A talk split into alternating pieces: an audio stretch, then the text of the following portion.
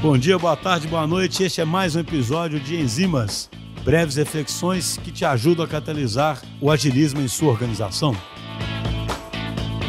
Bom, pessoal, hoje eu gostaria de falar sobre algo que é bem paradoxal. É, o tema é que a gente precisa de, ser, de ter um certo nível de ineficiência, e quando eu falo um certo nível, eu digo não uma pequena dose, uma dose bem razoável de ineficiência quando você está lidando com o convencimento de pessoas, com mudança cultural, mudança de comportamento, aplicação de novas práticas, né? Porque é, está na nossa natureza de ser, de certa forma, cético. E quando você é, precisa ser convencido ou é necessário que seja convencido sobre um, que um determinado tipo de prática é melhor do que você já está fazendo, está na nossa natureza de ser bastante cético em relação a isso. Então, se alguém chega, por exemplo, te fala, ah, use essa metodologia ou use essa prática, né? principalmente quando está relacionado aos comos né? e não aos porquês, é, a gente tende a ser bastante cético. Eu vejo assim, eu vejo vários exemplos aqui na DTI, né? quando eu vejo às vezes um time, né, uma pessoa que quer, que, né, que definiu uma, uma, uma nova prática, ou até as nossas estruturas, né, os chapters, eles entendem, por exemplo, que uma nova prática lá de operações, por exemplo, uma forma de testar software, é, uma forma, por exemplo, de você organizar o backlog, é, estão extremamente convencidos daquilo ali, das vantagens daquilo ali. O problema é que não adianta querer ser eficiente num cenário desse. O que, que eu quero dizer com ser eficiente?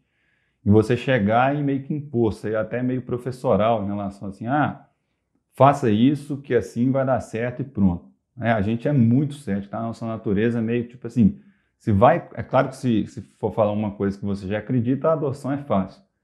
Mas em muitos cenários a adoção é extremamente complexa, o que implica que você precisa de quase que vivenciar o processo de convencimento com alguns exemplos práticos, com algumas é, dinâmicas, com você fazendo a pessoa percorrer o caminho de entender o porquê que aquilo ali é, é, melhor do que outra coisa, né? Por exemplo, a gente tem aqui na EDT, a gente tem um que a gente chama de Operation Canvas, que é um canvas de operações com as melhores práticas que, é, que alguém deveria seguir, é, que um time deveria seguir. Muitas vezes, mesmo se o líder já sabe, por exemplo, quer dizer assim, ele já tem uma convicção muito forte de que determinado tipo de canvas ele é, ele é importante, ele tem quase que certeza de que o resultado final, se for construindo junto com o time, vai ser um canvas com, sei lá, vamos supor, preenchimento, do, vamos supor que tenha quatro sessões. Tem muito mais que isso aqui, mas vamos supor que tenha quatro sessões.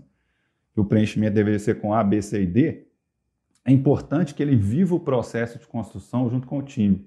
É importante que ele vá perguntando, por exemplo, assim, ah, na parte, por exemplo, de, de, é, de, né, de acompanhamento de progresso, por exemplo, ele está convencido, sei lá, que deveria ser utilizado um burnout é bastante, é muito mais efetivo se você vive o processo de construir com o time, deixar o time definir como ele vai, né, como ele vai cumprir aquela intenção ali de acompanhamento de convergência, que poderia ser um burn-up, poderia ser um, um gráfico de lead time, alguma coisa assim, que o time chegue à conclusão baseado em algumas influências que a liderança faz, é, esse, esse, esse, essa forma é muito mais efetiva. Né? Se você faz um, uma sessão ali com o time, se você faz algum, algumas influências ali para o time, e o time chega um dizendo, putz, aqui é realmente é melhor utilizar um. Não. Isso, esse processo como um todo, ele é bastante ineficiente. Né? Porque você olha de fora e você pensa, putz, não é possível que eu vou ter que discutir isso aqui. Eu tenho certeza que deveria ser utilizado é, um burn down aqui. Para que, que eu vou ficar fazendo todo esse processo de convencimento? O ponto é, é muito mais efetivo no final das contas. É muito mais efetivo, por exemplo, você explicar o porquês, os porquês das coisas para as pessoas, as intenções por trás, igual nesse caso, por exemplo, ah, é difícil alguém discordar que precisa de ter alguma ferramenta para acompanhamento de progresso do time.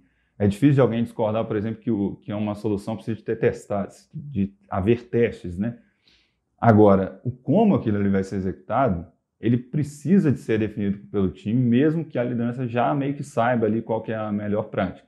É claro que tem exceções para o que eu estou falando, né? se você está num cenário de crise e tal, você pode acabar fazendo intervenções mais fortes, mas normalmente é mais efetivo se você for por um caminho que é muito mais ineficiente. E aí está o paradoxo.